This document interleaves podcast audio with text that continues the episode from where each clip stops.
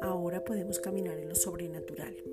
Caminar en lo sobrenatural es ver la grandeza de su majestad en todo tiempo y momento, ver lo maravilloso de su gracia, ver lo eterno, ver las manifestaciones fluyendo, ver el respaldo en todo porque hemos recibido la salvación. Juan 3:16.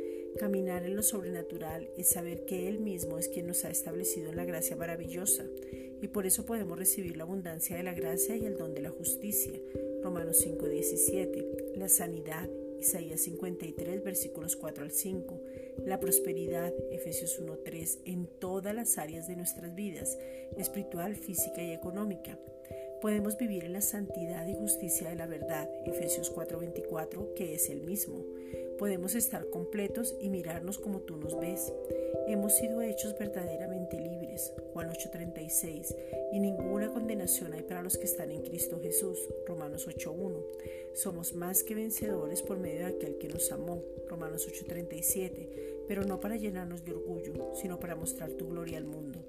La palabra que es Cristo mismo nos enseña, instruye, corrige y redarguye.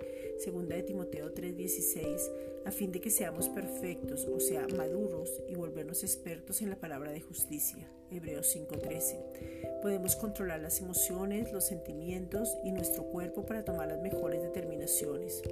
Nos enfocamos en Cristo únicamente y no quitamos la mirada de Él para seguir la carrera que tenemos por delante con un gozo inefable, estando confiados y seguros para no desmayar. Hebreos 12, versículos 1 al 2. No desenfocarnos y no caer.